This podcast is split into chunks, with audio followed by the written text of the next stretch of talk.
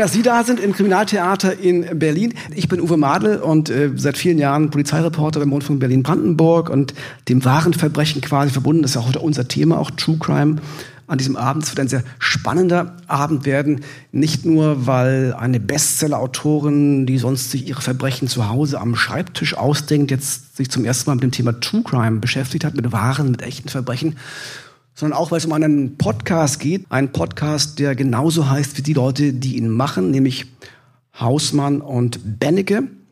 Und äh, da sind sie, Romy Hausmann und Dr. Mark Bennecke.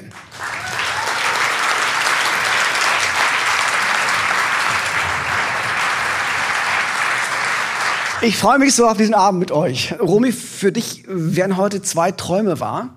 Ähm, ich glaube, der erste Traum ist, so habe ich es zumindest verstanden, dass es zum ersten Mal eine Buchpremiere, auch eine Lesung ist mit einem Soundtrack, mit Musik dazu.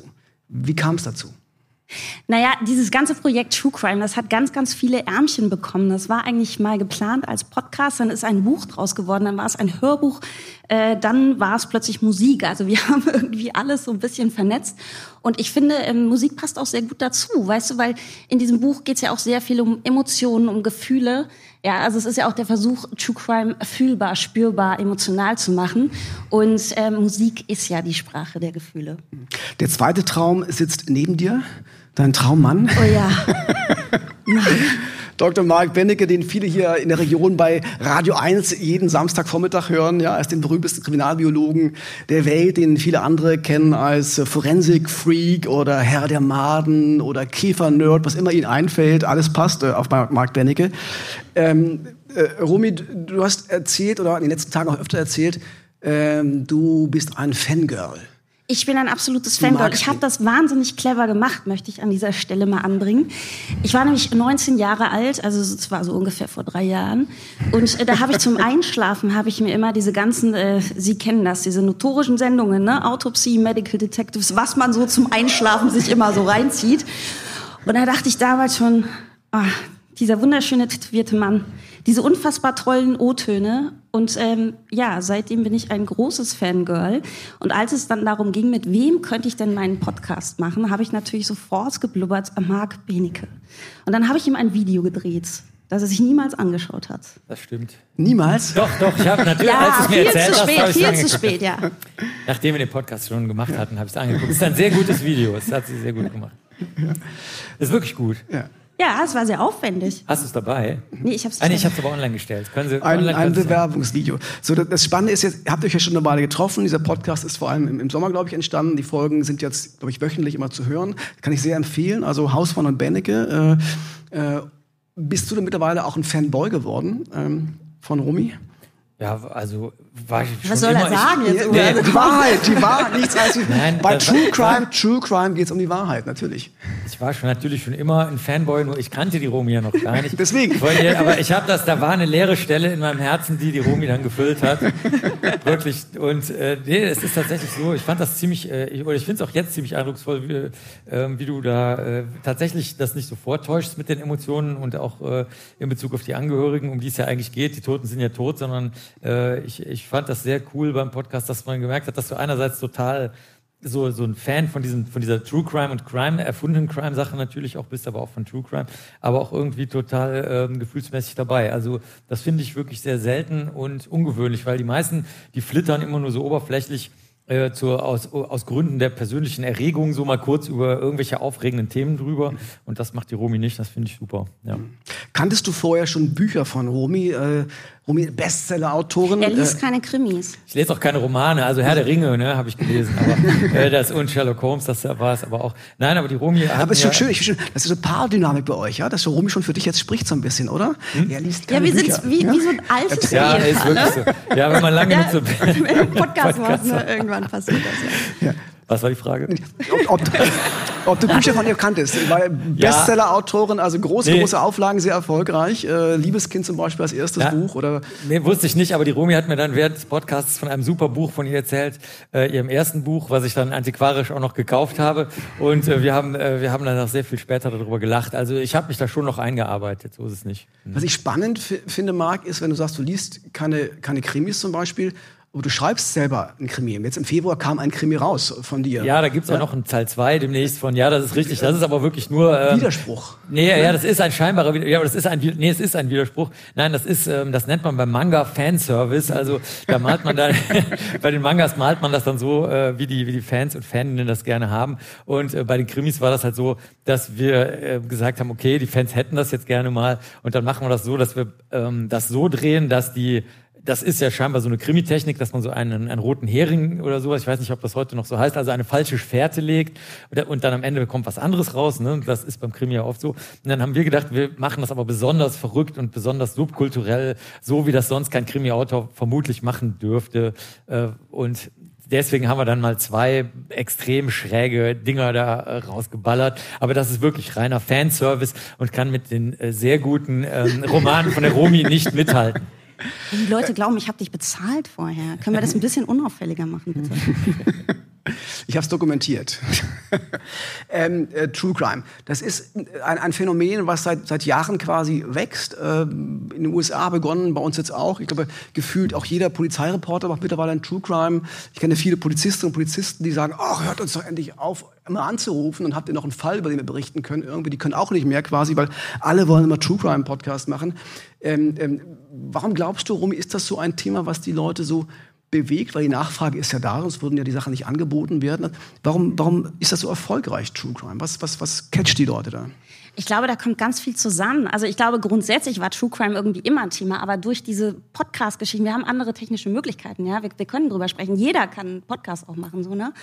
Ich glaube, da kommt ganz viel zusammen. Also ich, ich glaube, dass wir grundsätzlich so eine ja biologische Faszination haben. Wir gruseln uns tatsächlich ganz gerne, weil nach diesem Grusel stimmt's, Marc, da wird irgendwas ausgeschüttet, wonach wir uns dann richtig, richtig gut fühlen, wenn wir das überstanden haben. Dann ist, glaube ich, auch ganz viel Voyeurismus mit dabei. Und dann ist es natürlich, ich beobachte was schrecklich Mögliches aus sicherer Distanz, aber mir kann nichts passieren. Also das verbindet ganz, ganz viel. Hm. Marc, warum hätte ich angesprochen schon, das kommt mal der Biologe jetzt durch, also was passiert da in uns? Also meine These ist, das hat ganz viel mit Emotionen zu tun. Also, also wir, wir Menschen sehnen uns nach Emotionen. Das ist in der Liebe so, wir wollen starke Gefühle haben und das ist vielleicht auch im True Crime-Bereich so, im Crime-Bereich generell so. Äh, das sind andere starke Gefühle, aber diese die Gefühle catchen uns. Also wie, wie siehst du das? Ich glaube, das deckt ganz viele Facetten ab. Es gibt True Crime ja schon sehr lange. Ähm, und äh, in verschiedenen Ausformungen. Äh, in den 90ern waren es die Serienmörder, die alle sehr faszinierend fanden und so hat sich das immer verändert. Aber ähm, äh, eigentlich die ersten Flugblätter, die überhaupt schon gedruckt wurden, also nachdem der, der Buchdruck überhaupt erfunden wurde, ging auch schon um True Crime. Also Klatsch, True Crime, da hat sich überhaupt nichts geändert. Ne? Das gab es schon immer. Und ähm, ich glaube, das ist ein sehr, sehr weites Spektrum. Ich sag mal nur die beiden Enden, also das Gefühlsmäßige, das Emotionale, das Aufregende, okay, das, und ne, das mit, dem, mit der Ausschüttung und so, das äh, glaube ich das eine Ende. Aber das andere Ende ist das, was wir halt machen, dass wir es einfach spannend finden, die Spuren zu untersuchen und so rumzutüfteln. Und als dann die Industrialisierung kam und man so chemische Labore und physikalische Labore und Eisenbahnen und Fabriken und so hatte, da wurde das auf einmal halt spannend zu sehen, ah, prima, ist eigentlich mega langweilig, aber es kann man anwenden, zum Beispiel für Kriminalistik. Und da hat sich das, glaube ich, auf einmal getroffen und ähm, aus der Zeit stammen ja dann auch Sachen so wie meinetwegen Sherlock Holmes, der ja Chemiker ist, der ist ja Chemiker vom Beruf und macht dann so Sachen, die aber kriminalistisch äh, aufregend sind. Also ich denke, da war die, die, die Vermischung, die hat da stattgefunden, der naturwissenschaftliche Detektiv, der hat ähm, so mit Edgar Allan Poe und Arthur Conan Doyle hat er angefangen. Und ähm, jetzt haben wir eben nicht mehr dieses rein naturwissenschaftliche, zumindest in den Podcasts nicht, worüber ihr jetzt gerade gesprochen habt, sondern jetzt schlägt es wieder tatsächlich eher so in dieses Geschichten erzählen. Aber die Besonderheit ist, finde ich neuerdings, dass man eben, wie das auch in der Einleitung war, dass so die Angehörigen oder das soziale Umfeld jetzt auf einmal eine größere Rolle spielt. Das war also früher völlig egal, auch in der kriminalistischen Literatur. Also so gesehen denke ich in verschiedenen Aus ähm, äh, gab es das schon immer. Nur mh, dadurch, dass es so so schnell die Aufmerksamkeit auf sich zieht, weil es um Mord, Totschlag oder irgendwas anderes geht, was viele Gefühle erzeugt, kann man ganz viele verschiedene Motive dran basteln. Also ich glaube, das ist eher, ja, das, das saugt einfach ganz viele verschiedene Zeitströmungen auf. Das denke ich. Und bist du jetzt der Zeitströmung gefolgt, weil du hast drei sehr erfolgreiche Bestseller geschrieben, Liebeskind, Martha schläft, Perfect Day. Äh, warum jetzt quasi nach dem dritten Buch, jetzt als viertes? Ein True Crime Buch? Nee, eigentlich gar nicht. Also das muss ich ja wirklich mal klarstellen. Also es ist ja jetzt nicht so, ich, ich bin überhaupt nicht jemand, der sagt, was ist denn gerade Trend und wo könnte ich irgendwie aufsatteln. Also das bin überhaupt nicht ich. Das ist tatsächlich was, was äh, sehr klein und sehr aus dem Herzen raus entstanden ist. Weil ich finde schon, schau mal, ich maße es mir an als Autorin, wie auch viele meiner Kolleginnen. Ähm, wir erfinden Verbrechen. Wir gehen in die Köpfe rein von den Opfern, von den Tätern, von den Angehörigen. Das ist also es ist so grenzwertig, weißt Es heißt ja immer, schreib über irgendwas, was du wirklich kennst. Gut, ist ein bisschen schwierig. Ich möchte jetzt auch nicht wirklich mich an einen Serienmörder mhm. an Dingen, also falls jemand von Ihnen, also ich stehe nicht zur Verfügung. Das möchte ich nicht, aber ich möchte einfach verstehen, weißt du? Und gerade meine Fuller, das ist ja auch nicht so, dass hier groß geschlachtet wird und so. Es geht ja wirklich sehr ums Fühlen, um Emotionen und ich wollte einen Schritt weitergehen. Ich wollte verstehen. Wir werden auch noch verstehen jetzt in der nächsten Stunde, was das Besondere ist bei dir an deinen Büchern auch eben, das was auch Marc angedeutet hat, diese Nähe hin auch zu den Angehörigen. Was macht das mit Familien, äh, wo Menschen zu Opfern geworden sind? Was ich spannend fand, ein Satz in deinem Buch war, ähm, dieses True Crime Schreiben hieß für mich, ich musste meine Komfortzone verlassen. Was ist unbequem am True Crime Schreiben? Dass du dich eben mit den echten Geschichten auseinandersetzt und dass du, wie ich es eben auch gemacht habe, ich habe ja nicht nur irgendwie dokumentiert, das kann ja letzten Endes auch jeder, das muss man auch mal ganz klar sagen. Ne? Du findest so viel im Internet, du kannst ein Verbrechen sehr, sehr klar dokumentieren. Dafür gibt es wahnsinnig viele Quellen. Aber für mich ging es ja darum, wie kann ich einen Schritt weiter ran? Und ich habe ja mit den Angehörigen gesprochen, ich bin reingegangen in die Familien und das war unbequem, weil das ist natürlich, ähm, plötzlich werden die Sachen sehr, sehr persönlich. Das sind plötzlich nicht mehr fremde Menschen. Ähm, du verlierst so ein bisschen deine Objektivität. Du fühlst dich als Teil. Es gibt ja einen Fall in diesem Buch auch, der wird sehr, sehr lange auch erzählt. Der führt eigentlich auch durch dieses Buch. Ähm, da habe ich dazugehört und ich habe wirklich auch ein Verlustgefühl empfunden. Ich habe sehr lange ähm, das Leben dieser jungen Frau erzählt über das Buch hinweg. Und als ich dann ihren Fall behandelt habe, der endete eben damit, dass diese junge Frau tot ist. So und in dem Moment ähm, ist sie für mich noch mal gestorben. Ich habe wirklich getrauert um eine völlig fremde Person und das war sehr unbequem. Das war aber sehr wichtig für dieses Buch. Dann mhm. lass uns bei diesem Fall bleiben. Das ist wirklich der rote Faden. Ähm, und das ist eben kein Buch, wo einfach so ein Fall neben dem anderen erzählt wird und äh, who done it und wie ist es dann aufgelöst worden, sondern es gibt so eine Rahmenhandlung. Es ist in der Tat ein Kontakt zu dieser Familie, eine Familie aus Australien. Ähm, da ist eine junge Frau zu Tode gekommen, wie werden wir noch erklären. Und du hast Kontakt gesucht zur Mutter. Nathalie. Wie lief das ab?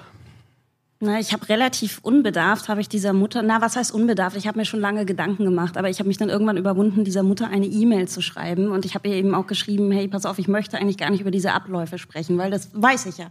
Ich habe die ganzen Zeitungsartikel gelesen. Ich möchte gerne wissen, wie es dir geht, wie es deiner Familie geht, was dieser, dieses einschneidende Erlebnis mit euch gemacht hat.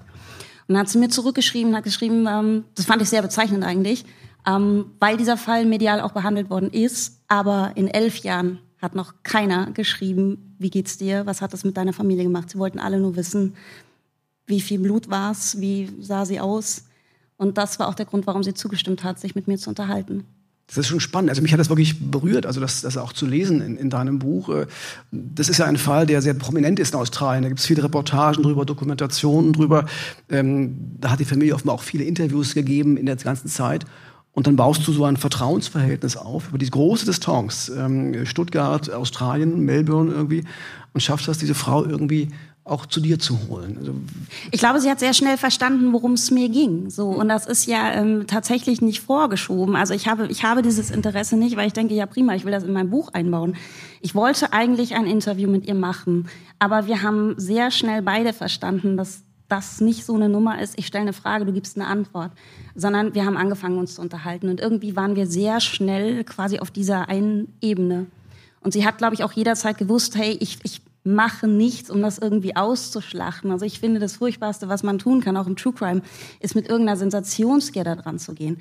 Weißt du? Und das hat sie sehr, sehr schnell verstanden. Ich, ich will wirklich zuhören und das ist auch so bezeichnend. Die Leute sind es nicht mehr gewöhnt, dass man denen wirklich zuhört, ohne zu werten und ohne irgendwie sich selber da groß mit einzubringen. Und ich glaube, sie hat es, wenn ich sage genossen, das ist jetzt ein bisschen schwierig, aber für sie war es, glaube ich, sagt sie auch eine reinigende Erfahrung, dass sie einfach wirklich mal erzählen konnte, was sie elf Jahre lang in sich vergraben hatte. Dann lass uns mal in diese Geschichte einsteigen. Ich, äh, ein sehr spannender Fall. Äh und äh, du wirst uns den Anfang quasi lesen, so ein bisschen die Geschichte einführen und dann wollen wir drüber reden. Romy Hausmann. Der Fall Phoebe Hansjack. Melbourne, Victoria, Australien, 10. Dezember 2010. Victoria Police Melbourne Morddezernat. Lorne Campbell ist nicht gekommen, um gleich wieder zu gehen. Sie sollen ihm erklären, wie sie so schnell und ohne jegliche Zweifel zu ihrer Schlussfolgerung gelangt sind. Wo ist das Problem? Sie können sich doch auf Augenhöhe mit ihm unterhalten. Er kennt ihre Sprache, er kennt das Vorgehen.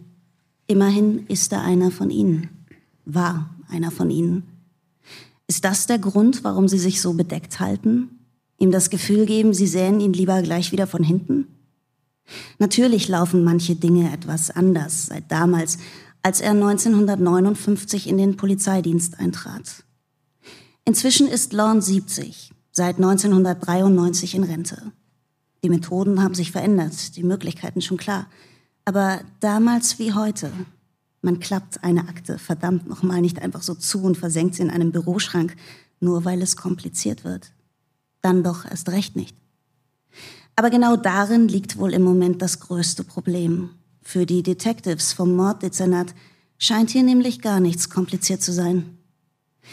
Es geht um eine junge Frau, Phoebe Hansjug. Sie war 24 Jahre alt und lebte in Apartment 1201 in Belancey, einem schicken 23-stöckigen Hochhaus in Melbourne.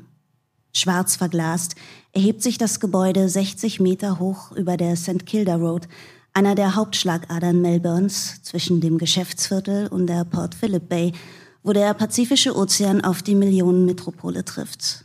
Eine Adresse für die High Society. Riesige, teure Wohnungen.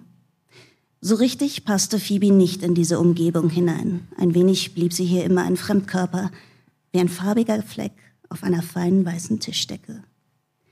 Womöglich hatte sie versucht, sich an ihr neues Lebensumfeld anzupassen, sich einzufügen in diese Umgebung, gerade weil die auf den ersten Blick so viel mehr Struktur versprach als das, was sich oft in ihrem Inneren abspielte. Sie ließ sich die langen braunen Haare kurz schneiden und schwarz färben, so wie Christina sie trug, die Schwester ihres Lebensgefährten Ant. Ihm gehörte das Luxus-Apartment in der zwölften Etage des Balancy. Ant und Phoebe, Phoebe und Ant, eine schwierige Liebe. Ein paar Mal war Phoebe bereits aus und wieder eingezogen. Gedanken an eine Trennung hatten sie in den letzten Wochen häufig beschäftigt. Gedanken, die sie sowohl mit ihrer Therapeutin, mit ihrer Familie, als auch mit ihrer Freundin Vanessa geteilt hatte. And, den Phoebe bisweilen als kontrollierend empfand, der ihr zufolge schnell eifersüchtig wurde auf ihre männlichen Freunde oder Kollegen. Auf der anderen Seite Phoebe, die das Gefühl plagte, den Ansprüchen des wesentlich älteren Mannes nicht gerecht zu werden und mit der es nicht immer leicht war umzugehen, wenn sie getrunken hatte. Wir haben nie offiziell Schluss gemacht, wird Anne später aussagen, dass sie sich allein in den sechs Wochen von Oktober bis zum Zeitpunkt ihres Todes viermal getrennt hatten, sei wahr, aber nicht ernst zu nehmen. Im Gegenteil, für den 21. Dezember hatten sie eine gemeinsame Reise nach Paris geplant und darauf habe Phoebe sich sehr gefreut. Phoebe wusste nicht, ob sie wirklich mit Ant nach Paris reisen wollte, wird dagegen ihre Therapeutin sagen. Und das ist nur eine kleine Unstimmigkeit in einem Fall, der von Widersprüchen und gegensätzlichen Meinungen geprägt sein wird. Lorne Campbell will Klarheit. Er will genau wissen, was sich acht Tage zuvor in den Balancy Apartments abgespielt hat und vor allem, wie es dazu kommen konnte. Letzte Woche Donnerstag also, der 2. Dezember 2010, der Tag, an dem es geschah. Morgens um kurz nach neun verließ Phoebes Freund Ant das gemeinsame Apartment, um wie gewohnt zur Arbeit zu gehen. Phoebe und Hund Yoshi schliefen noch. Um kurz nach halb zwölf am Mittag schrillte ein Feueralarm durch das Spelancy.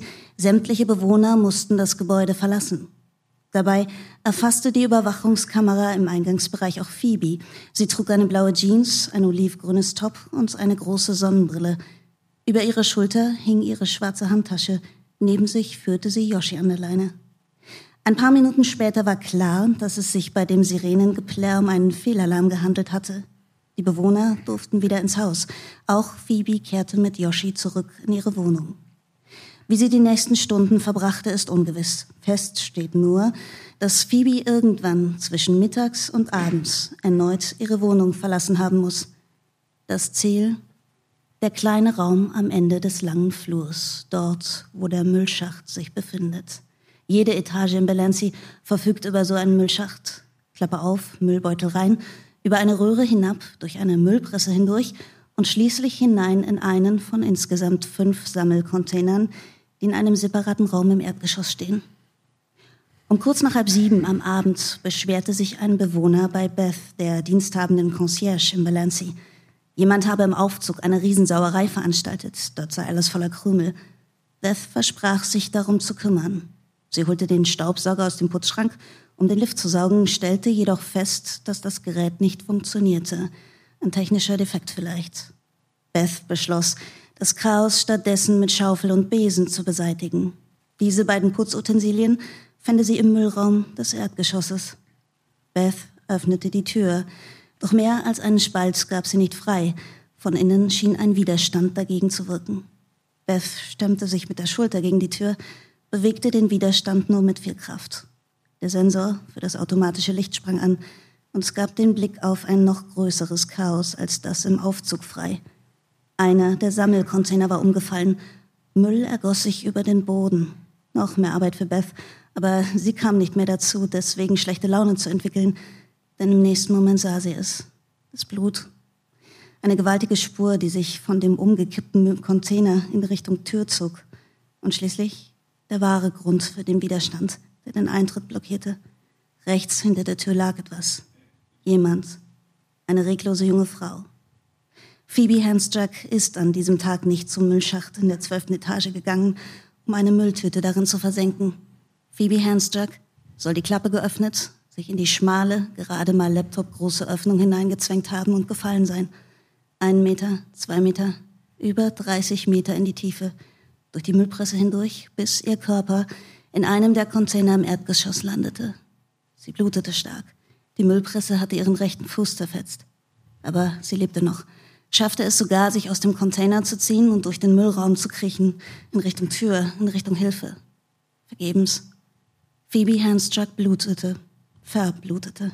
Sie starb allein und einsam auf dem dreckigen, kalten Boden im dunklen, stinkenden Müllraum des Luxushochhauses. Freiwillig, so lautet das Ergebnis der Polizei. Phoebe Handstruck, daran besteht für die Ermittler kein Zweifel, hat Suizid begangen. Sie hat ein Alkoholproblem gehabt und außerdem unter Depressionen gelitten. Dazu die Schwierigkeiten in der Beziehung mit ihrem Freund, Liebe, Trennungen, Selbstzweifel. Eine typische Selbstmordkandidatin, Fall geklärt. Lorne Campbell spürt ein Ziehen in der Brust. Er versucht ein Polizist zu sein, ein Profi, aber es ist schwer, den nüchternen Ausführungen der Männer vom Morddezernat zu folgen, ohne ausfällig zu werden. Denn Lorne Campbell ist nicht nur ein ehemaliger Kollege. Lorne Campbell ist der Opa von Phoebe. Romy Hausmann.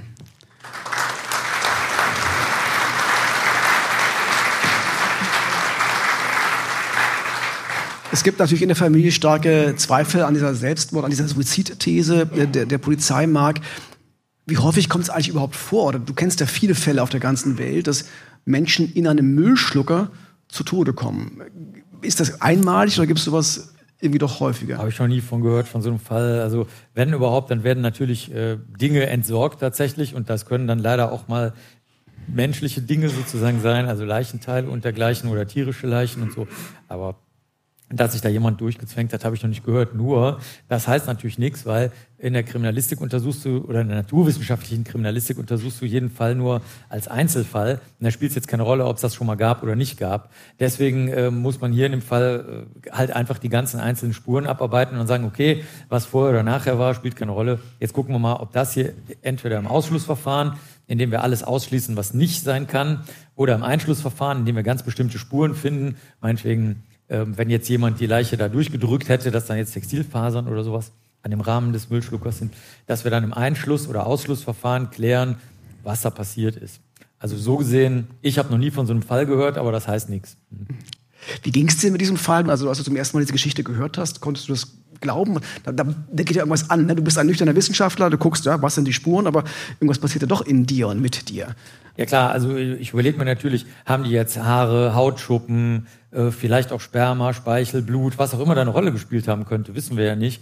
äh, vom, vom Zuhören der Geschichte, also von dem, was wir jetzt gehört haben, ähm, wurde das überhaupt sichergestellt und untersucht. Und ähm, der, das entscheidende Wort in der ganzen Geschichte, die die Romy jetzt zusammengeschrieben hat, ist aber Laptop groß.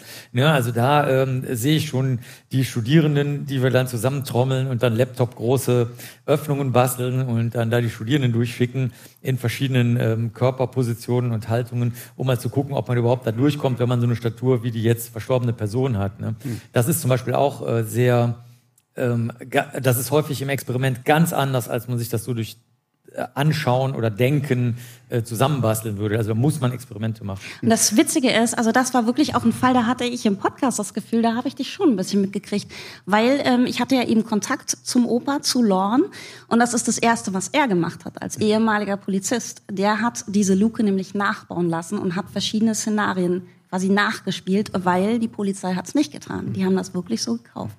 Und ist es denn möglich, also woher kommen diese Zweifel an der Suizidvariante? Also was bestärkt die Zweifel und ähm, was spricht eher auch für die Variante der Polizei? Da ist ja auch ermittelt worden, da gab es fast eine Art Wiederaufnahmeverfahren nochmal, man hat nochmal ermittelt, um zu gucken, ist vielleicht was dran. Ähm, was spricht für und was spricht gegen diese Tatvariante? Naja, es gibt so ein paar seltsame Spuren auch in der Wohnung. Zum Beispiel Glasscherben, kleinere Blutspuren. Es gab Fußabdrücke über den Flur. Es gab keinerlei Fingerabdrücke und keinerlei Fasern an dieser Müllklappe. Also es waren alles so ein bisschen seltsame Sachen tatsächlich. Und dann eben auch wirklich, Phoebe hatte getrunken in dem Moment und hatte auch ähm, Zolpidem, heißt das, ein, ein Schlafmittel auch genommen. Und eigentlich ähm, in ihrem Zustand, du musst dir vorstellen, also diese Laptop-große Öffnung, 37 mal irgendwas, ist die, die ist ähm, in der Höhe von, ich glaube, einem Meter oder Meter 20 in die Wand eingelassen. Und die lässt sich nur klappen 45, äh, im, im 45 Grad Winkel. Und du kannst dich nirgendwo festhalten. So, und wenn du dir jetzt vorstellst, du hast komplett einen Tee und hast dann noch irgendwie Medikamente genommen, wie es da um deine Motorik bestellt ist, ob du das dann wirklich schaffst, da reinzuklettern, ist natürlich tatsächlich was, was man vielleicht untersuchen sollte. Mhm. Ähm, der Großvater hat das gemacht, selber Polizist, also hat da lange geforscht, auch nochmal auch Experten befragt. Ähm, welche These hat er denn oder welche Hypothese hat er? Was könnte denn passiert sein, wenn es kein Suizid war? Es muss ja auch eine Idee geben eines Ablaufs, einer anderen Variante. Ähm, ihr habt das im Buch nicht beschrieben, äh, genau, aber, aber, er hat offenbar eine These auch. Naja, wenn du sehr aufmerksam mein Buch liest, äh, dann. Äh, ich hab's. Uwe. Er will dir doch nur die Steilvorlage geben, dass du es erzählen kannst. Nein, also der Opa sagt ganz klar, ich denke, sie wurde ermordet. Hm. Ähm, es war so ein bisschen schwierig, weißt du, also True Crime bedeutet ja auch, wir spekulieren ganz, ganz viel. Das ist natürlich aber juristisch und moralisch auch ein bisschen grenzwertig, wenn wir jetzt hier mit Verdächtigungen um uns werfen. Also ich denke, ähm, wenn du tatsächlich das Buch aufmerksam liest, es gibt auch ein Interview eben mit, mit dem Opa, ähm, ich habe natürlich auch die Frage gestellt, was glaubst du, was an diesem Tag passiert ist, nach allem, was du zusammengetragen hast. Du musst auch überlegen, dieser Mensch hat krass ermittelt, ja, der hat unfassbar viele ähm, Unterlagen mir auch zur Verfügung gestellt. Es gibt auch einen hundertseitigen Bericht vom Coroner, also vom äh, von, von diesem Menschen, der eben nochmal quasi untersucht hat, kann es vielleicht doch noch was anderes gewesen sein als ein Selbstmord. Also der hat unfassbar viel Material. Natürlich habe ich diese Frage gestellt. Ich konnte sie aber nicht so zitieren, wie er sie mir wiedergegeben hat. Klar, am Ende geht es am Ende, das ist in der Tat, du sprichst es an, es geht um Spekulationen, dann auch vielleicht ein Verdacht, der geäußert wird, der vielleicht ein falscher Verdacht sein kann. Ja, das ist natürlich dünnes Eis. Menschen weißt du, in den Fokus, ja auch, die es genau. dann vielleicht doch gar nicht waren. Eben, und ich finde das super, super wichtig, dass man eben True Crime, dass man eben auch versteht, wo sind denn auch so moralische Grenzen? Was darfst du eigentlich? Also darum kümmere ich mich auch in diesem Buch. Aber natürlich ähm, schreibe ich am Ende doch, was Opa gesagt hat. Ein bisschen verklausuliert, aber Sie sind ja alle clever, deswegen. Lesen Sie das Buch, äh, es gibt ja nachher Fall. draußen auch zu kaufen. Sie werden dann sich Ihren eigenen Reim drauf machen können. Also ich habe schon verstanden, was du sagen willst, aber ich wollte es auch gerne mal von dir nochmal hören. Man mag es ein spannendes Thema, was Romy gerade anschneidet, weil das natürlich auch ich so in der True Crime-Szene wahrnehme, weil man will sich auch unterscheiden von anderen Formaten. Dann kommt man schon ins Spekulieren, man will investigativ sein, auch dann als Journalist, Journalistin und sagen, pass mal auf, das war doch ganz anders, als die Polizei gesagt hat. Ich decke mal auf, das ist ein großer Skandal. Und mein Eindruck ist, da wird manchmal auch sehr übers Ziel hinausgeschossen. Also wie geht's dir damit? Also wenn Leute anfangen zu spekulieren und ganz wilde Theorien plötzlich aufstellen, dass alles doch ganz anders war, als dass die Polizei am Ende irgendwie ermittelt hat und vielleicht auch vom Gericht entschieden worden ist. Ja, also das haben, also wir haben ja super seltsame Fälle bei uns im Labor. Wir kriegen ja nur die Fälle, die entweder jemand zu langweilig, zu doof, zu unwahrscheinlich oder so, sonst was hält. Ne? Also wir kriegen ja sowieso nur das, was vom Tellerrand runterfällt. Ähm, das ist ja sozusagen die, die ähm, Spezialität, äh, mit der wir uns da beschäftigen. Und da ist es eigentlich so, dass die Leute spekulieren können, so viel sie wollen. Wir hören uns das dann an. Also meine Mitarbeiterin und ich oder Ines ist auch noch dabei, die jetzt hinten im Raum sitzt. Und ähm, dann sagen wir halt, okay, gut, ähm, welche Messungen, Informationen oder Tatsachen haben sie jetzt dazu? Und in vielen Fällen, das ist dann so, wie wenn die Leute sich gerade über Corona streiten oder so, gibt's jetzt dann halt keine Messungen. Dann sagen wir, na gut, dann halt nicht. Hier können wir jetzt ja einen Kaffee trinken. Aber ähm, es, oft genug gibt es auch Messungen, die nicht ernst genommen wurden. Zum Beispiel das mit der Klappe, ne? also dass man jetzt einfach mal guckt, äh, wie die Klappe da funktioniert, ist für uns total naheliegend. Vorher würden wir überhaupt nicht anfangen, weiterzuarbeiten. Also wie man da überhaupt einen Bericht schreiben kann, bevor man das gemacht hat, das wäre bei uns im Labor also unmöglich, weil wir sind halt die krauzigen, nerdigen, messenden Leute. Ne? Und ähm, ich kann mal ein Beispiel sagen, äh, oder Beispiele, eine Beispielgruppe, die, die regelmäßig vorkommt, das sind Blutspuren. Dann sagen die Eltern, die Angehörigen, die Oma, Opa, irgendwer, wer halt da jetzt sich noch, man muss ja auch als Angehörige Energie dafür haben. Also wer überhaupt noch die Energie hat, sich darum zu kümmern. Und dann sagen die, jetzt mal ein einfaches Beispiel, ähm, mein Bruder ist in der dritten Etage laut äh, Bericht nicht jetzt durch die Klappe gerutscht, sondern ausgerutscht, besoffen und hat sich einen Schädel aufgeschlagen und ist dann irgendwie da verstorben durch das Bluten oder verdurstet in der Ohnmacht, irgendwas. Wir haben aber Blut im Keller gefunden und das interessiert aber niemanden. Dann sagen wir, naja gut, okay, ähm, woher wissen Sie denn, dass das Blut und kein rostiges Wasser ist? Dann sagen die, ja, keine Ahnung, aber dafür sind Sie ja jetzt der Experte. Ne? Dann sagen wir, ja, wissen Sie was, jetzt kommen wir ins Gespräch. Dann guckt man sich das an, stellt fest, das ist echtes Blut dann stellt man fest, das ist echtes Blut mit echter Erbsubstanz von der angeblich in einem geschlossenen Raum in der dritten Etage in einem Mietshaus verstorbenen Person. Und dann kann man anfangen zu arbeiten. Also so ähm, finde ich die Spekulationen, sagen wir mal, tja, ich, also ich denke, man könnte auch ohne Spekulationen besser arbeiten, wenn man sich nur sehr, sehr nah und eng an den Spuren des Falles orientieren würde. Aber die meisten Menschen können das nicht, weil die in die Kriminalfälle reinstolpern und noch nie in ihrem Leben damit zu tun hatten.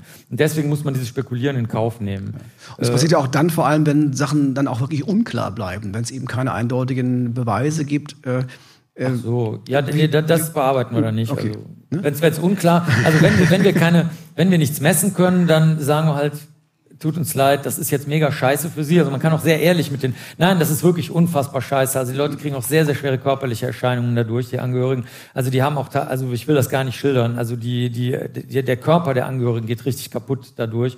Aber ähm, wir sagen dann, wir können Ihnen jetzt auf diesem Weg nicht mehr helfen. Also wir, ich bin, ich bin da und ich verstehe, was Sie sagen. Und es, ich finde das jetzt genauso scheiße wie Sie, wirklich.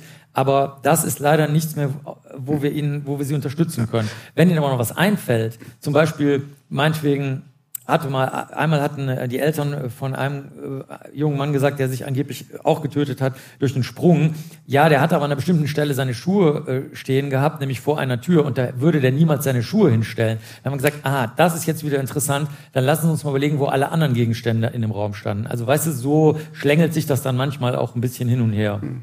Und leistet ja auch eine wertvolle Arbeit dann, also auch dann auch für die Angehörigen, indem man sie ernst nimmt. Und lass uns mal die Brücke nochmal von, von dir und deiner Arbeit äh, äh, zu diesem Fall schlagen, zu, zu Phoebe und, und, und Natalie, der Mutter auch und dem, und dem Opa Lorny. Die sind ja eine Situation der Unklarheit. Ne? Also die Familie glaubt, es war kein Suizid. Die Polizei sagt, es war ein Suizid. Eine Reihe von Experimenten ist nicht gemacht worden, nicht ausreichend überprüft worden. Also diese Ungewissheit bleibt. Was macht das mit so einer Familie? Äh, wenn der Fall eigentlich aus ihrer Sicht eben nicht geklärt ist, wenn es keinen eindeutigen Abschluss gibt, weil sie eben nicht an diese Suizidtheorie glauben. Naja, das ist genau das. Sie haben einfach keinen Abschluss. Wie sollen die weiterleben? Also Natalie ist eine ganz, ganz tolle Frau, die wirklich auch in, in Kleinigkeiten sehr viel Schönes erkennen kann. Aber die hat sehr, sehr lange auch mit Alkohol zu kämpfen gehabt. Und sie und ihr Vater haben auch sehr, sehr lange versucht zu prozessieren. Also die wollten immer wieder, dass diese Akte aufgemacht wird. Und die sind immer wieder ja, gegen Mauern gerannt. Und ähm, die hatten früher, es ist eine sehr, sehr große Familie, die hatten einen ganz starken Familienzusammenhalt auch. Und das ist alles kaputt gegangen. Und sie war aber sehr offen und sie hat mir das wirklich auch erzählt. Also das ist, ähm, ja. Du schreibst auch wieder über jeden Morgen quasi, guck, das gibt schon wieder eine neue E-Mail von Nathalie, äh, hat sie irgendwie geantwortet auf deine Fragen. Was hat dich am meisten beeindruckt ähm, an dieser, man kann fast schon sagen, E-Mail-Freundschaft, die da entstanden ist mit Nathalie über diese lange Distanz? Ich habe verstanden, dass, ähm, also Natalie und ich, wir haben wirklich so eine Reise gemacht. Und für sie war am Ende dieser Reise, hat sie gesagt, ich will jetzt wenn ich an Phoebe denke, ich will nicht zuerst an ihren grausamen Tod denken. Ich will jetzt ihr wunderbares, farbenfrohes Leben feiern. Und für mich war es auch so, ich dachte, ich schreibe ein Buch über den Tod. Und ich habe aber festgestellt, nein, eigentlich schreibe ich ein Buch über das Leben. Und ich schreibe auch nicht über die Täter. Also natürlich kommen in diesem Buch viele, viele Täter vor. Aber ähm, es geht mir in erster Linie darum, die Geschichten der Menschen zu erzählen, die zum Opfer geworden sind und die der Angehörigen. Und letzten Endes glaube ich, ähm, ja, ist es ein Buch über das Leben geworden auch. Und dazu gehört auch, das fand ich auch beeindruckend, und das ist ja ein sehr persönliches Buch auch geworden, dass du angefangen hast nachzudenken, auch über dich und deine Familie. Gerade in diesem Familienkontext bei dem Fall Phoebe und, und Natalie auch. Hat sich da was geändert für dich in, in deinem Blick auf den Umgang mit der Familie, mit deinem Sohn, den du hast, mit deinen Eltern? Also, wie hast du das aufgenommen in dein Leben? Kannst du meinen Papa fragen, ne? Papa, ich gehe immer noch jeden Tag mit dir spazieren. Das ist so eine kleine Anekdote im Buch. Das habe ich früher nicht gemacht, aber ähm, ich habe das angefangen während des Schreibens und das machen wir immer noch. Ich glaube, ich bin grundsätzlich immer ein Mensch gewesen, der sehr viel gesehen hat und, und dem sehr stark bewusst war, dass es mir eigentlich sehr gut geht und der sehr leicht auch glücklich zu machen war. Ähm, aber ich glaube, ich habe noch ein bisschen mehr auch gelernt, ähm, Dinge zuzulassen, mich zu verlassen aufs Leben und ähm, vielleicht ja manche Dinge noch einen Tacken mehr zu schätzen. Mhm. Weil, weißt du, es ist auch so, es geht ja immer um so Kleinigkeiten. Also manchmal klappt dann auch was nicht und da kannst du dich drei Tage ärgern oder du sagst, ja, mein Gott, dann ist es halt eben so. Also ähm, sich damit mal zu beschäftigen, das macht schon ganz viel mit einem, ja. Insofern ist auch das ein besonderes Buch über True Crime. Also solche Gedanken hat man in anderen True Crime Büchern nicht, weil da geht's immer bap, bap, Fall, Fall, Fall. Das fand ich so spannend, dass das auch äh, mich angeregt hat, auch zum Nachdenken. Also das weiterführt über den Fall hinaus. Und Dankeschön für diese Geschichte. Romy Hausmann.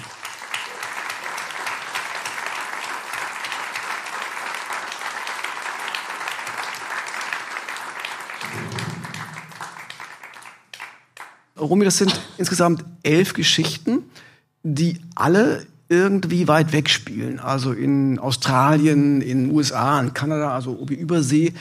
Äh, warum? Äh, warum so weit weg? Gibt es da die spannenderen, besonderen Verbrechen? Äh, ist Europa nicht spannend genug für deine Art von True Crime? Oder warum ist es genau diese Region, die in deinem Buch vor allem vorkommt? Ich glaube, diese Gedanken hätte ich mir gemacht, wenn ich dieses Buch wirklich geplant und konzipiert hätte. Das habe ich aber nicht. Also es fing ja auch damit an, das sind Fälle, die mir alle während meiner Recherchen zu meinen Büchern so ein bisschen vor die Füße gefallen sind. Es ist ja eben kein Buch, wo ich gedacht habe, Mensch, jetzt gucke ich mal nach elf super spannenden Fällen. So, ne?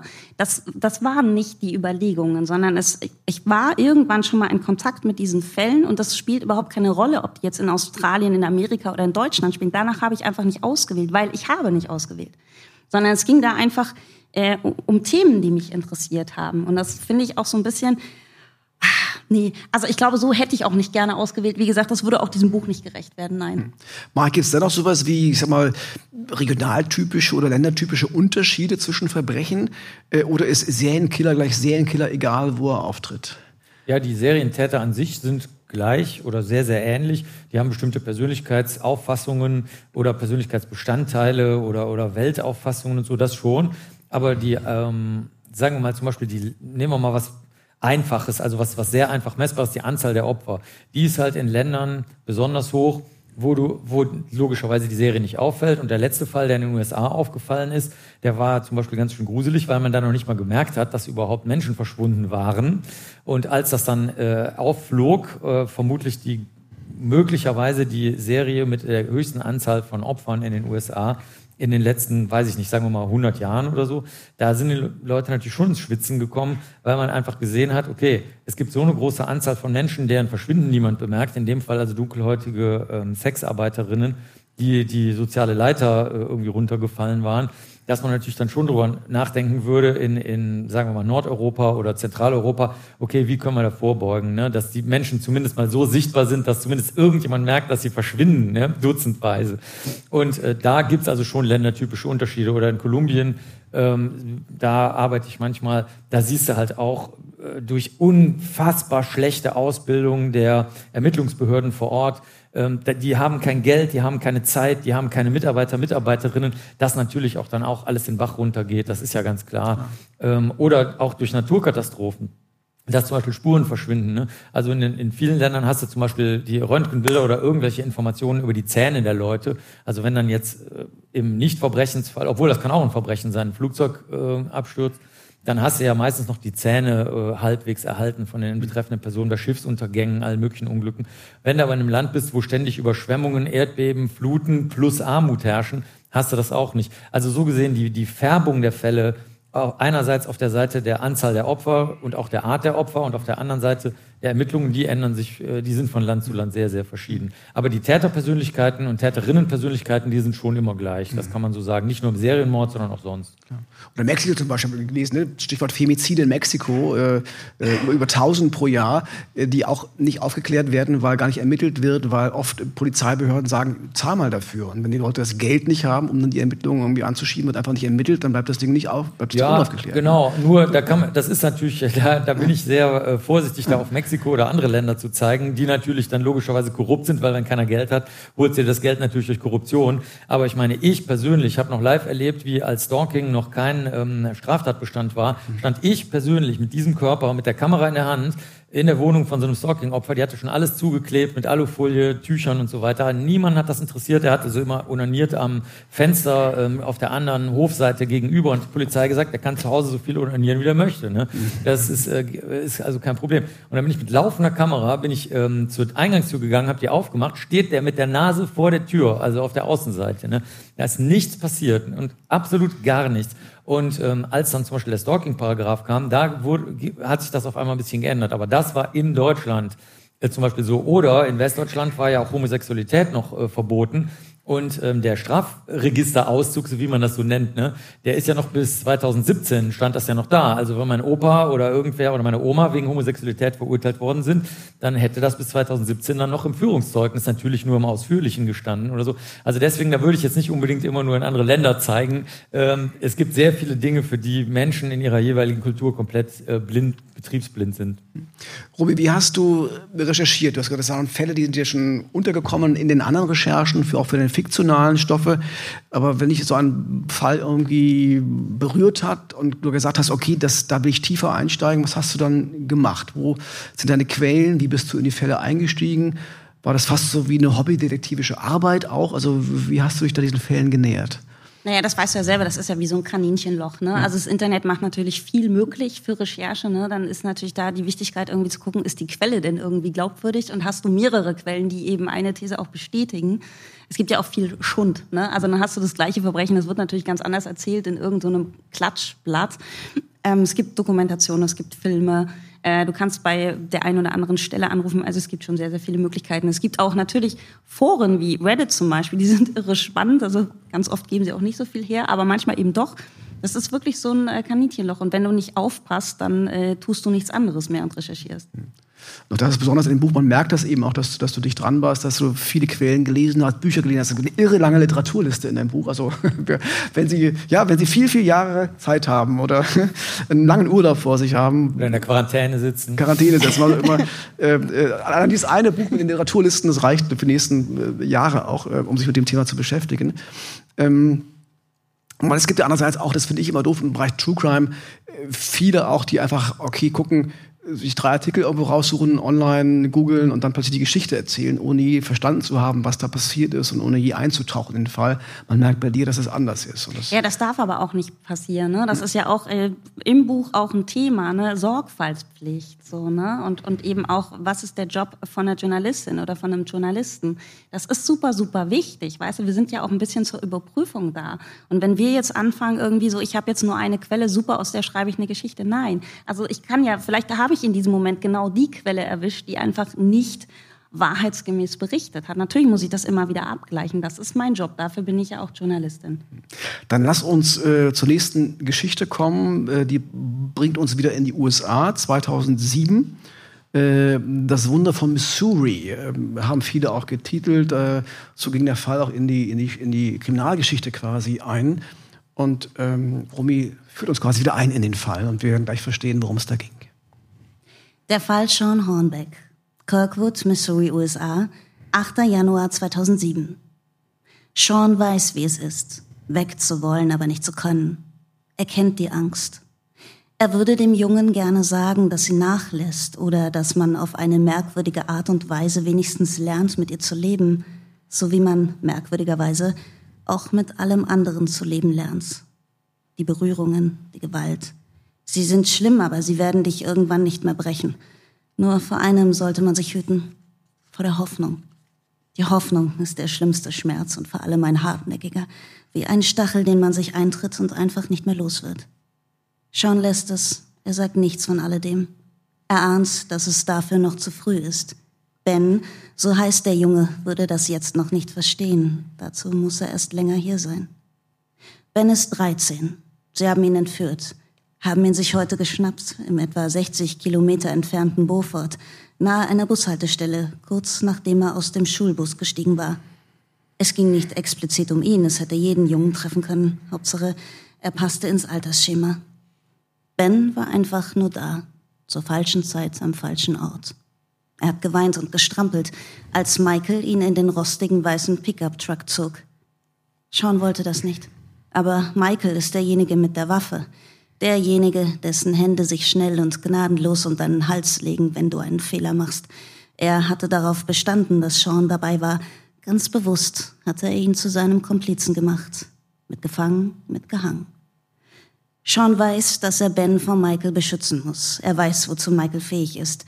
Niemand kennt ihn so wie er. Dabei leben sie nicht etwa abgeschieden auf einer Farm oder sonst wo in der Ödnis, sondern inmitten von Menschen, in einem mehrstöckigen, heruntergekommenen Apartmentkomplex in Kirkwood, einer Gemeinde mit immerhin gut 27.000 Einwohnern. Als besonders nett würde sicherlich keiner der Nachbarn Michael beschreiben. Er gehört zu denen, die sofort einen Abschleppwagen rufen, wenn jemand auf dem Anwohnergelände auch nur ein paar Zentimeter falsch parkt. Oder die sich beschweren, wenn die Kinder beim Spielen im Innenhof zu viel Lärm veranstalten.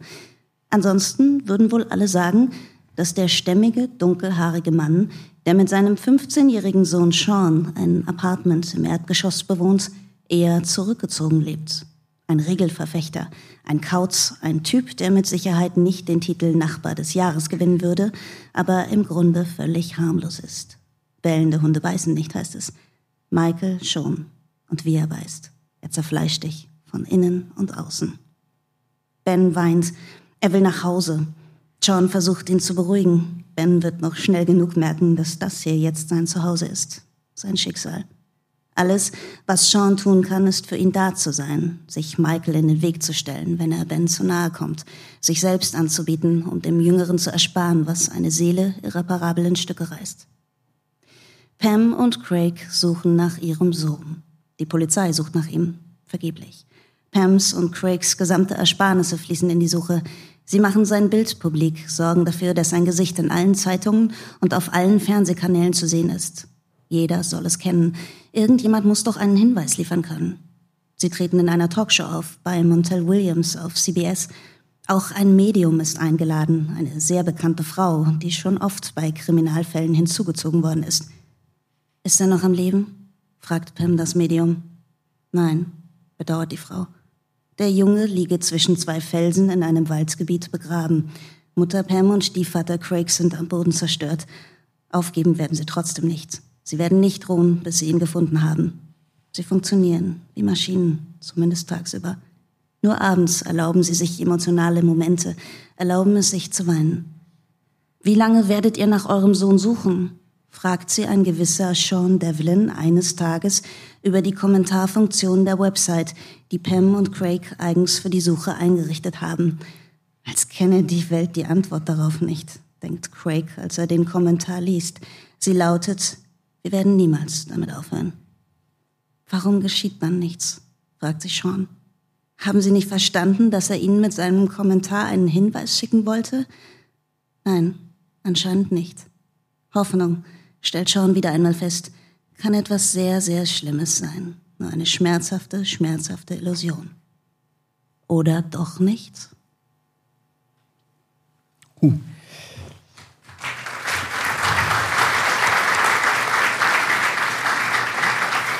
Sollen wir noch so ein bisschen sortieren? Ich weiß nicht, ob Sie das alles genau verfolgen konnten. Also wir haben Ben, der ist 13 Jahre alt, der ist gerade entführt, worden. Entführt worden, Sean ja, war dabei, wir, der wir ist 15. 15, offenbar der Sohn von des Entführers ja. Ähm, äh, Michael, äh, der so ein Typ nervender Nachbar ist. Und wir haben Eltern, die offenbar nach ihrem Kind suchen, das schon viele Jahre. Äh, eine merkwürdige Konstellation, Marc. Wie hast du von dem Fall erfahren? Kanntest du ihn vorher auch? Nee, nee, das hat, das hat die Rumi äh, mir dann äh, so vorgetragen. Aber ähm, solche Fälle sind tatsächlich echt klebrig. Ähm, gut, über die Medien wollen wir jetzt nicht reden. Ich habe ja auch schon, ich habe auch schon Tests gemacht mit den Verblindete, also äh, doppelt verblindete Tests. Das, die sind wirklich ganz, ganz schlimm. Äh, diese Medien, also die wollen wir jetzt mal, wir, das wird man auch sehen. Äh, also wer das Buch liest, in dem Fall, die, die können also da nichts Sinnvolles beitragen. Aber ähm, die Angehörigen geben tatsächlich sagen wir mal, innerlich nicht wirklich auf. Ne? Äußerlich geben die dann manchmal schon auf oder das Geld ist verbraucht, das hat die Romeo auch angedeutet. Aber äh, solche Fälle landen auch durchaus bei uns, besonders wenn dann irgendwelche Spuren auftauchen, weil wenn man jetzt wirklich richtig viel Geld oder richtig viel Zeit, Energie, Presse und so weiter da reingießt, kommen natürlich Informationen zurück. Und das können dann eben auch echte Spuren sein. Also wir hatten zum Beispiel mal so einen Entführungsfall, da sind dann auf einmal so ähm, Sandkastenformen, wo man dann so Blumen und Kuchen und sowas aus Sand basteln kann, zurückgekommen. Da sollte angeblich die Erbsubstanz des verschwundenen Kindes dran sein. Und dann ging das also in diese spurenkundliche Richtung, aber gleichzeitig äh, entfaltete sich so ähnlich wie bei der Romi dann halt auch dieser ganze ähm, sonstige soziale Hintergrund, wie das überhaupt dazu kommen konnte. Und ähm, die Fälle werden meistens deswegen nicht berichtet, weil mh, die, die, die Presse, die Angehörigen, wie die Romi hat ja schon erwähnt, die Familien zerfallen darüber häufig, zerzagen sich, weil die irgendwann sagen, okay, wir haben es jetzt vollständig verstanden. Wir können das Problem jetzt nicht mehr bearbeiten. Hören Sie jetzt auf, gehen Sie in die Trauerarbeit oder lassen Sie es ziehen oder so. Aber wie soll man das machen als Angehöriger? Das geht ja nicht. Und darüber zerfallen dann die Familien, die Leute verlieren ihren Job, die Leute, wie ich schon andeutete, kriegen auch schwere körperliche, natürlich auch sonstige ähm, äh, psychische Erscheinungen. Und ähm, so kommt das, dass die Fälle, wenn, wenn sie mal landen, dann bei uns, so wie als der, die letzte Tankstelle vor der Autobahn, landen die dann bei uns. Und danach kommt meistens dann für die äh, Menschen nichts mehr. Aber das ist nicht so selten, wie man meint. Das sind auch nicht immer Entführungen. Das, es kann auch sein, dass das einfach der, mh, hm, sagen wir mal, der Vater ist, der sagt, okay, wenn unsere Beziehung jetzt auseinandergeht, dann äh, werde ich jetzt alles zerstören. Ähm, zum Beispiel, du wirst die Leiche unseres gemeinsamen Kindes nicht finden, ne? schreibt also einen Brief, du wirst die Leiche unseres gemeinsamen Kindes nicht finden.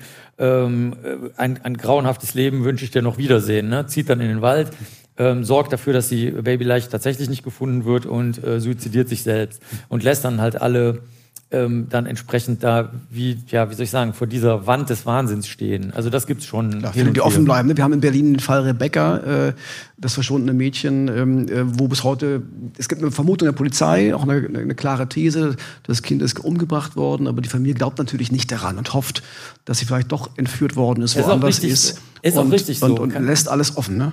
Ist auch wirklich richtig so, denn es gibt tatsächlich immer wieder Fälle, ich möchte jetzt diesem Fall hier nicht vorgreifen, ähm, es gibt aber tatsächlich immer wieder Fälle, in denen das dann auch ganz anders ausgeht als das, was man so naheliegenderweise vermutet, dass man sagt, okay, also wenn wir jetzt absolut keine Hinweise gefunden haben, dann muss das halt irgendein rätselhaftes Tötungsdelikt gewesen sein. Das ist aber tatsächlich nicht immer so. Da gibt es sehr viele verschiedene andere Möglichkeiten, die wir auch dann. Es ist auch natürlich, dass, dass, die, dass die Angehörigen auch hoffen, immer hoffen und eben das Kind nicht aufgeben. Ich äh, gab in Berlin oder gibt in Berlin diesen Fall Georgine, vielleicht haben Sie den vor Augen, ein Mädchen, was 2006 entführt worden ist oder umgebracht worden ist in Berlin-Moabit auf dem Weg von der Bushaltestelle äh, nach Hause. Und ich habe sehr engen Kontakt zu der Familie und, und, und die Mutter hat noch im, im Gerichtssaal, als ähm, ähm, nach vielen Jahren dann der Täter über verdeckte Ermittler der Polizei überführt werden konnte, vor Gericht stand, im Gerichtssaal gehofft, das wäre der Falsche.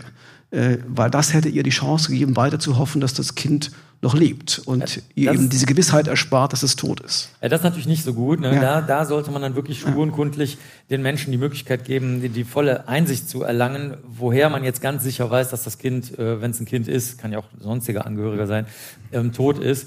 Das finde ich auch wichtig. Das wird nämlich leider auch nicht immer gemacht, polizeilicherseits insbesondere, weil man sagt, passen Sie auf, wenn wir sagen, die Person ist tot und wir alle Spuren haben, dann ist es besser, Sie erfahren die Einzelheiten gar nicht. Äh, aber glauben Sie uns einfach. Da, da habe ich im Laufe der Jahrzehnte jetzt auch gelernt, dass es manchmal besser ist, wenn die Leute unbedingt das sehen müssen nach einem Tsunami, dass da eine verfaulte Person liegt. Ich kann das nicht empfehlen, wirklich nicht. Ne? Aber wenn die, wenn die unbedingt der Meinung sind, sie müssen sich das angucken, um äh, dann in, in die Trauer oder in den Abschluss des Falles, wenn man so möchte, von außen reinzugehen, dann muss es halt auch das sein. Also das ist auch, finde ich, auch wichtig, ja, stimmt. Dann lass uns zurückgehen zu dem äh, Fall, äh, Romy. Also Ben ist entführt worden, ganz aktuell, 13 Jahre alt. Kann der gefunden werden? Gibt es da Spuren zu ihm? Ich frage das ganz offen. Ich, ich kenne den Fall, aber. Nein, das erzählen wir doch jetzt nicht. Die Leute sollen das doch lesen. Ach so, gar nicht. Du Komm, wir reden über Dr. Ockberg. Ich habe zu diesem Fall äh, Dr. Ockberg aufgetrieben. Mhm. Das ist der Pionier der Traumawissenschaft, 82 Jahre alt. Ach, ich, Florida. ich hätte ihn gerne erzählt, den Fall, ehrlicherweise. Nein, das ist, das können wir doch nicht machen. Also ein bisschen Suspense darf es ja jetzt auch bei True Crime sein. Sie wollen doch das alle noch selber lesen, nicht wahr? Ja, siehst okay. du, das Publikum möchte das selber lesen. Gut, äh, aber vielleicht können wir vorgreifen. Am Ende geht es da doch um, um Ogburn ist ja jemand, ähm, der sagen der Pionier der Traumaforschung, auch ein Psychotherapeut. Was ja, ich möchte jede Möglichkeit nutzen, meine Liebe für Dr. Ockberg kundzutun. Ich habe das auch im Podcast schon gemacht. Ne? Ja. Ich fange dann immer an, Reden zu halten. 82 Jahre alt, äh, also ein unfassbarer Typ. Der hat das Stockholm-Syndrom erforscht. Also genau. vielleicht können wir das einfach mal so als kleines äh, Käsebröckchen an die Mäusegesellschaft hier hinwerfen. Mhm. Und ähm, ein ganz, ganz toller Mensch hat gearbeitet für Scotland Yard, für FBI, für den MI6. Also der mhm. war überall dabei. Mhm. Und äh, der hat lustigerweise ähm, nicht nur mit mir über das Stockholm-Syndrom äh, geredet, sondern er hat mir auch ganz, ganz viel mitgegeben für mein weiteres Leben. Auch das können Sie lesen, wenn Sie dieses wunderschöne Buch erwerben. Später draußen. Ach, die, die Königin des Teasers, oder? Ja, das ist immer so, weißt du, komm mal auf eine normale Lesung von mir, das ist wie bei einer Butterfahrt, weißt du? Also da verlässt keiner den Raum, bis ich nicht irgendwie so abgezählt habe, okay, also mindestens zehn von euch müssen jetzt ein Buch mitnehmen. Aber es gibt ja noch neun andere spannende Geschichten, aber vielleicht können wir ein bisschen allgemeiner darüber reden, weil ich fand das ganz spannend, also auch diese Debatte, ich habe auch einen Podcast auch gehört um das Stockholm-Syndrom. Also das, wir können ja von dem Fall weggehen mal äh, äh, und, und gucken, wenn, wenn, wenn, wenn äh, Menschen gekidnappt werden, entführt werden, in der Gewalt sind von anderen Menschen und man sagt, und die passen sich irgendwie an, dann sagt man oft, okay, das ist das Stockholm-Syndrom, ganz klar. Äh, aber, aber viele wissen gar nicht, was wirklich gemeint ist, Marc. Also was heißt eigentlich Stockholm-Syndrom ganz genau?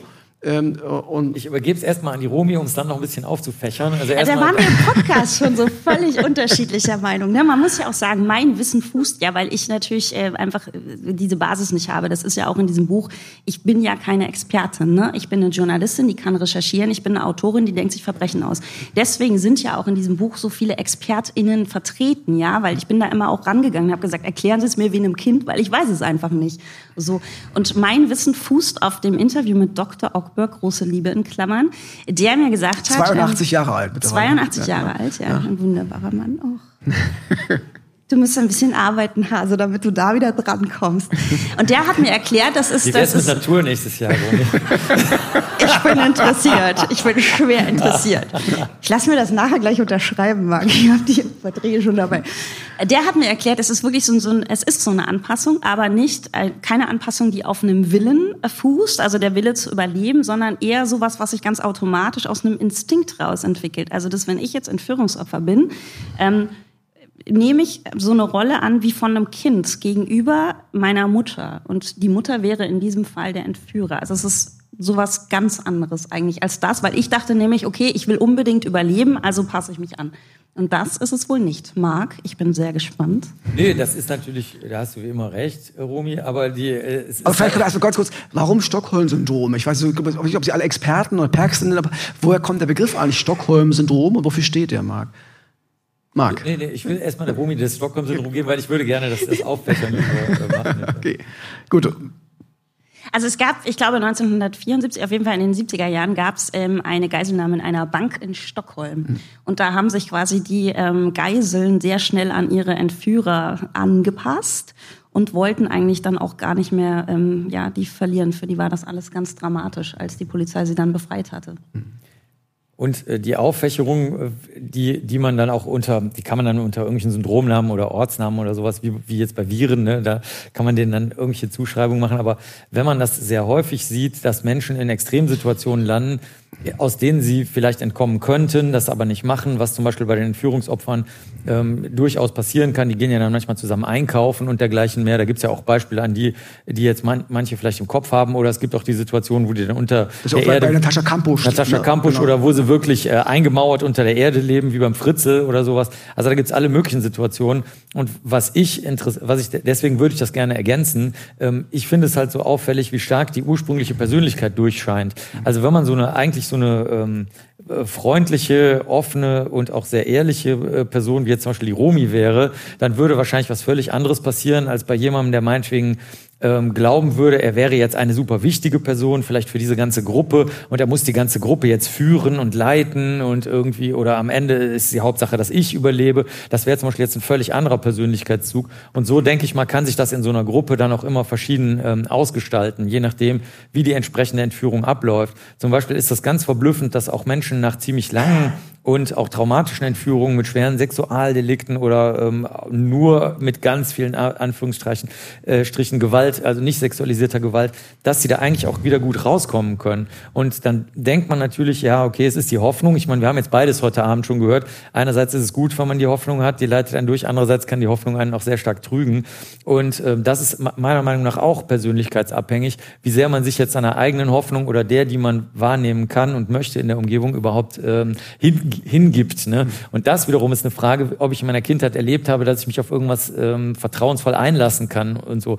Deswegen denke ich, dieses Stockholm-Syndrom ist, eine, ist ein schönes, ein schöner Gedanke und ein schönes Beispiel dafür, dass was sehr Ungewohntes in so einer Entführungssituation oder an, vergleichbaren Situation passieren kann. Aber ich würde persönlich aus dem, was ich bisher gesehen habe, immer die Persönlichkeit der Entführten sehr stark in den Vordergrund stellen und nicht so sehr den Mechanismus, den, von dem man dann leicht denken kann, dass der immer in Gang äh, tritt. Beispielsweise, ich kann mal ein Beispiel sagen, was wir in Köln hatten. Da ist es äh, so gewesen, dass zum Beispiel, da hat einer einen Bus entführt und die saßen alle in einem Bus, im Reisebus drin. Und da war es zum Beispiel so, dass die Leute, die weiter hinten saßen und damit am weitesten entfernt von, den, äh, von dem Entführer, die sind halt der Reihe nach hinten aus dem Fenster rausgesprungen. Ne? Also die haben sich dann zum Beispiel überhaupt gar keine Bindung entwickelt, also im ganzen Gegenteil, sondern der Bus hat sich also von hinten nach vorne, so weit das ging, ne, das ging nicht sehr weit, hat er sich dann auch geleert. Also es hängt wirklich total von der räumlich-zeitlichen und persönlichen Bindungs- und äh, Charakter, ähm, ja, der Gruppe, die da entführt wird oder der einzelnen Personen ab. Genau, und auch dem, ne, es ist ja nicht immer nur eine Bindung, die wirklich Nähe schafft, sondern auch durch Angst erzeugt wird. Also es gibt einen Fall in, in, in Berlin, Dieter Henschel heißt der Täter, kann man sagen, weil er tot ist schon, ähm, der hat schon zu Ostzeiten Frauen überfallen, äh, vergewaltigt. Das Ekel von Ransdorf ist so ein Titel, der ihm zugebilligt worden ist. Und er hat 1999 ähm, eine junge Frau entführt, in, in Altlinike, sie in seinen Keller geschleppt, in sein Haus nach Hausdorf. Der war ausgebaut wie eine Art Folterverlies, äh, so ein Sadomaso-Keller. Ähm, und hat die Frau dort 47 Tage gefangen gehalten. Er wollte eine eigene Sexsklavin aus ihr quasi machen. Dann hat sogar einen Vertrag mit ihr gemacht, den sie unterschreiben musste. Und die Frau hat aber hat dann aber auch nach oben geholt. Die haben zusammen gegessen, die haben zusammen gekocht. Er war sogar mit ihr nachts spazieren, ähm, ähm, wo man sagt, also sie hätte ja eigentlich fliehen können, aber das Drohszenario bei ihm war, ähm, ich weiß, wo deine Familie wohnt äh, und ja. wenn du dich nicht gut verhältst, dann ist deine Familie in Gefahr. Und das war das, was sie am Ende auch äh, quasi bei ihm gehalten hat, irgendwie bisher. Es gibt, es gibt auch noch viel verrücktere äh, Konstellationen, das will ich nur mal andeuten, also ohne das jetzt hier zu, zu eindeutig zu sagen, aber gerade in solchen Situationen mit dieser Sexversklavung, die ja scheinbar häufiger mal eine Fantasie von diesen Tätern ist, die dann sehr stark zu diesem Entführenden, aber gleichzeitig zu, diesem, zu dieser Art klebrigen Liebe, also die, die versuchen ja dann so eine Art Beziehung zu spielen mit Spazierengehen und Kochen und sowas. Ne? Ähm, da kann es dann halt auch passieren, dass zum Beispiel bei den Tätern, die nicht einwilligende Sadisten sind, dass dann zum Beispiel die Opfer sich denken, okay, ich kann das, also wenn das jetzt die zentrale äh, sexuelle und verbogene Bindungsfantasie von diesem Typen da ist, dann äh, kann ich das ja eventuell dadurch aushebeln, dass ich scheinbar einwillige, was der wiederum dann langweilig findet, weil der hier nur auf nicht einwilligende sadistische Handlungen steht. Also das äh, will ich jetzt nur mal so andeuten. Also da gibt's wirklich äh, tausende von, von äh, Möglichkeiten und Dingen, die da passieren. Und ähm, es ist auch häufig so, dass zum Beispiel diese scheinbare Bindung für die Opfer im ersten Moment auch nicht richtig einzuordnen ist, weil die auch nicht genau wissen, also die Täter äußern sich ja häufig dann auch sehr rührselig, so wie die das auch bei Sexarbeiterinnen machen. Ne? Da passiert es ja regelmäßig, dass die dann überhaupt keinen Sex haben wollen, die Leute, sondern einfach nur da erzählen, was sie tagsüber gemacht haben und da ihre, was weiß ich, banale Dinge ähm, ausschütten und dafür dann Geld bezahlen. Und das können die Opfer natürlich am Anfang noch nicht gut einschätzen und pokern dann auch auf Zeit, um mal rauszukriegen, wie derjenige tickt. Deswegen ist das eine wirklich eine ganz schwierige Sondersituation, was man in deinem Fall, den du da rausgesucht hast, auch finde ich ganz gut sehen kann, ne? den wir jetzt nicht erzählen dürfen. Jetzt hier nicht. Ja. Wir sind ja ein bisschen das, der, der weiße Elefant, der große im Raum sozusagen. Aber wenn Sie zwischen den Zeilen so ein bisschen gelesen und zugehört haben, können Sie vielleicht schon ahnen, in welche Richtung es am Ende geht. Aber Sie müssen es natürlich selber lesen. Ähm, ähm, Robi, auch mit Blick nach vorn. Äh, das ist jetzt dein Projekt gewesen, es hat dich gepackt. Äh, du konntest gar nicht anders, als dieses Buch jetzt zu schreiben, dieses True Crime Buch. Äh, wie geht's jetzt weiter mit dir? Hast du jetzt daraus vielleicht auch wieder Inspiration gewonnen für, für neue fiktive Stoffe, für neue Romanideen auch? Das Buch endet ja auch so ein bisschen mit einer irren Geschichte. Also können wir uns auf den nächsten Roman freuen, der sich vielleicht auch an irgendeine Geschichte irgendwie klammert, die im Buch eine Rolle spielt? Also ähm, auch wenn man sozusagen diese, diese, diese, diese, diese Entführungsgeschichten jetzt sich anguckt, da ist ja schon so ein Bezug auch zu Liebeskind irgendwie da. Das ist ja alles nicht so weit voneinander entfernt. Worauf können wir uns freuen? Ja, das ist ja auch so schwierig. Also so auch eine Grundidee war ja auch wirklich Fälle zu erzählen, die mir in der Fiktion niemand geglaubt hätte. So ne, wenn ich jetzt genau so eine Geschichte dann schreibe, dann heißt es ja wieder, was hat sie sich denn da ausgedacht? Das ist so ein bisschen eine Sackgasse. Sie können sich darauf verlassen, Romy Hausmann wird weiterhin Bücher schreiben, aber äh, Romy Hausmann sagt noch nicht, was sie schreibt. Meinst du denn, das hat sie wirklich verhagelt jetzt das Geschichten erfinden? Nein, also, natürlich nicht. Aber es ist einfach so, weißt du, ähm, dieses ich, wir haben ja auch im Podcast drüber geschrieben. Also ich war ein, ich war fünf Monate lang. Also ich war so tief in diesen Geschichten drin und es macht, hat einfach was mit mir gemacht, ja. Und ich hatte ja nicht dich an meiner Seite wie im Podcast, wo ich auch gemerkt habe, ne, also mit, mit jemandem wie dir darüber zu sprechen, ähm, das gibt mir dann auch wieder so ein bisschen Distanz. So, aber du weißt, wie ich bin. Und ich, als ich damit allein gelassen war, ich war unfassbar tief da drin. Sie hätten mich nicht sehen wollen. Ich hatte ungekämmte Haare. So und ähm, ich muss tatsächlich erstmal für mich selber ähm, so ein bisschen entknoten, was jetzt mein Endergebnis ist von diesem Projekt, was das mit mir gemacht hat und wie ich das natürlich jetzt auch weiter in meine Arbeit verflechten kann. Ich habe mich so gefreut auf den auf die Toten im Mais-Silo. Jetzt. Ein schöner Satz. Ich habe mich so gefreut. Tod im Mais-Silo, der neue Fuller von Romy Hausmann. Oder es gäbe natürlich noch ein, eine ganz andere Möglichkeit. Das ist die Schlussgeschichte im Buch übrigens. Ne? Also. Ja, ja, ist ja auch schon erzählt, weißt du. Es gäbe noch eine weitere Möglichkeit. Romy fängt bei uns im Labor an und wendet sich nur noch ja den Tatsachen zu. Ich habe mich ja für ein Praktikum beworben. Ich habe von dir immer noch keine Zusage bekommen. Was ist denn eigentlich in unserer Ach, Dynamik los? Also, du kannst alles von mir haben. Weißt du, wir waren ein Herz und eine Seele während unserer Podcastaufnahmen. So aus den Augen, aus dem Sinn. Ab und zu kriegst du Aber noch Romy, mal eine E-Mail mit einem Kuchen, wo er gerade Kuchen isst. Romy, ne, und du denkst Leute dir, super. Das machen wir gleich hinterher. Das ist das alte, das, das alte Spiel von Nähe und Distanz. Ich glaube, das beherrscht Marc ganz gut. Ja? Das, das hält Liebe frisch. So, dann habe ich auch eine aller, allerletzte, ganz klitzekleine Frage, so ein Halbsatz, den ihr gerne vervollständigen könnt. Äh, Rumi darf anfangen. Wenn ich mal so was richtig Böses machen will, dann. Du. Du, also ich, ich, ich spreche jetzt. Ich? Ich, so ging das die ganze Romy. Zeit beim Podcast. Romy sagt, Doppelpunkt, Anführungsstriche unten, wenn ich mal was richtig Böses machen will, dann. Nee, das, das, das geht ja nicht. Du weißt ja, ich denke mir ganz schreckliche Sachen aus, aber wie Marc immer gesagt hat, auch im Podcast eigentlich, ich bin ja von der Blumenwiese und das ist, ähm, nein. Ist sie wirklich, die Rum ja. ist ein, ein klares, ein klares Wasser, tief vielleicht, aber klar, ja. So, Marc, aber du, du stille Wasser sind tief. Äh, wenn ich mal was richtig Böses machen will, dann? Sorge ich dafür, dass es nicht passiert. Romy Hausmann, Marc Benecke.